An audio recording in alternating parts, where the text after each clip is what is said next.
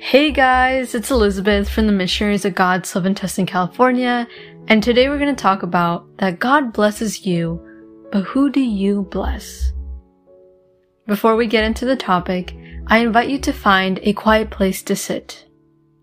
Strain your back, relax your shoulders and neck, and take a deep breath in.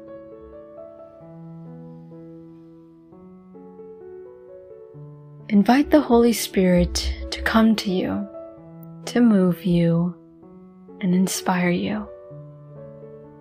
Lord, today I give you thanks for everything you have done in my life. I am extremely grateful for your presence and for you always being there and for all your support. Please help me to remain grateful with you. And please help me during difficult times.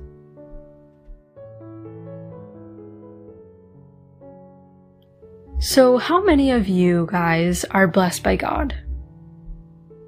I imagine many of us are, if not all of us. And personally, I feel like God has blessed me so much throughout my life, and many of the times He gives us gifts that we don't deserve. He is the one who gives us everything. Every beautiful and wonderful thing, place, activity, person, or whatever it is.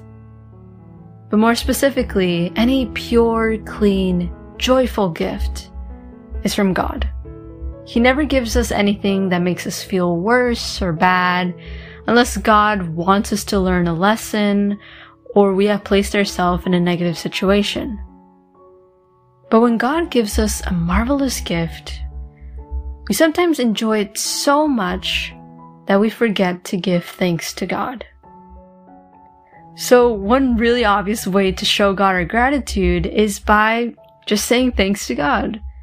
But besides that, let's pause and think. What else could I do to give thanks to God?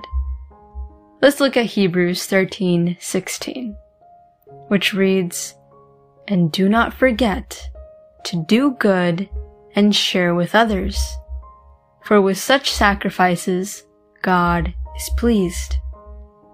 We can show our gratitude towards God by sharing the blessings we have received with others.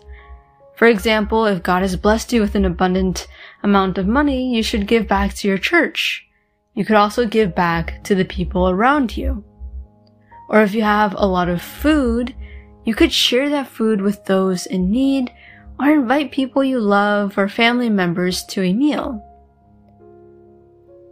And a lot of the times, we don't always need to give others large amounts.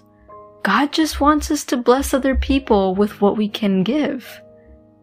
For example, we can share our blessings with others by simply giving people our time and attention.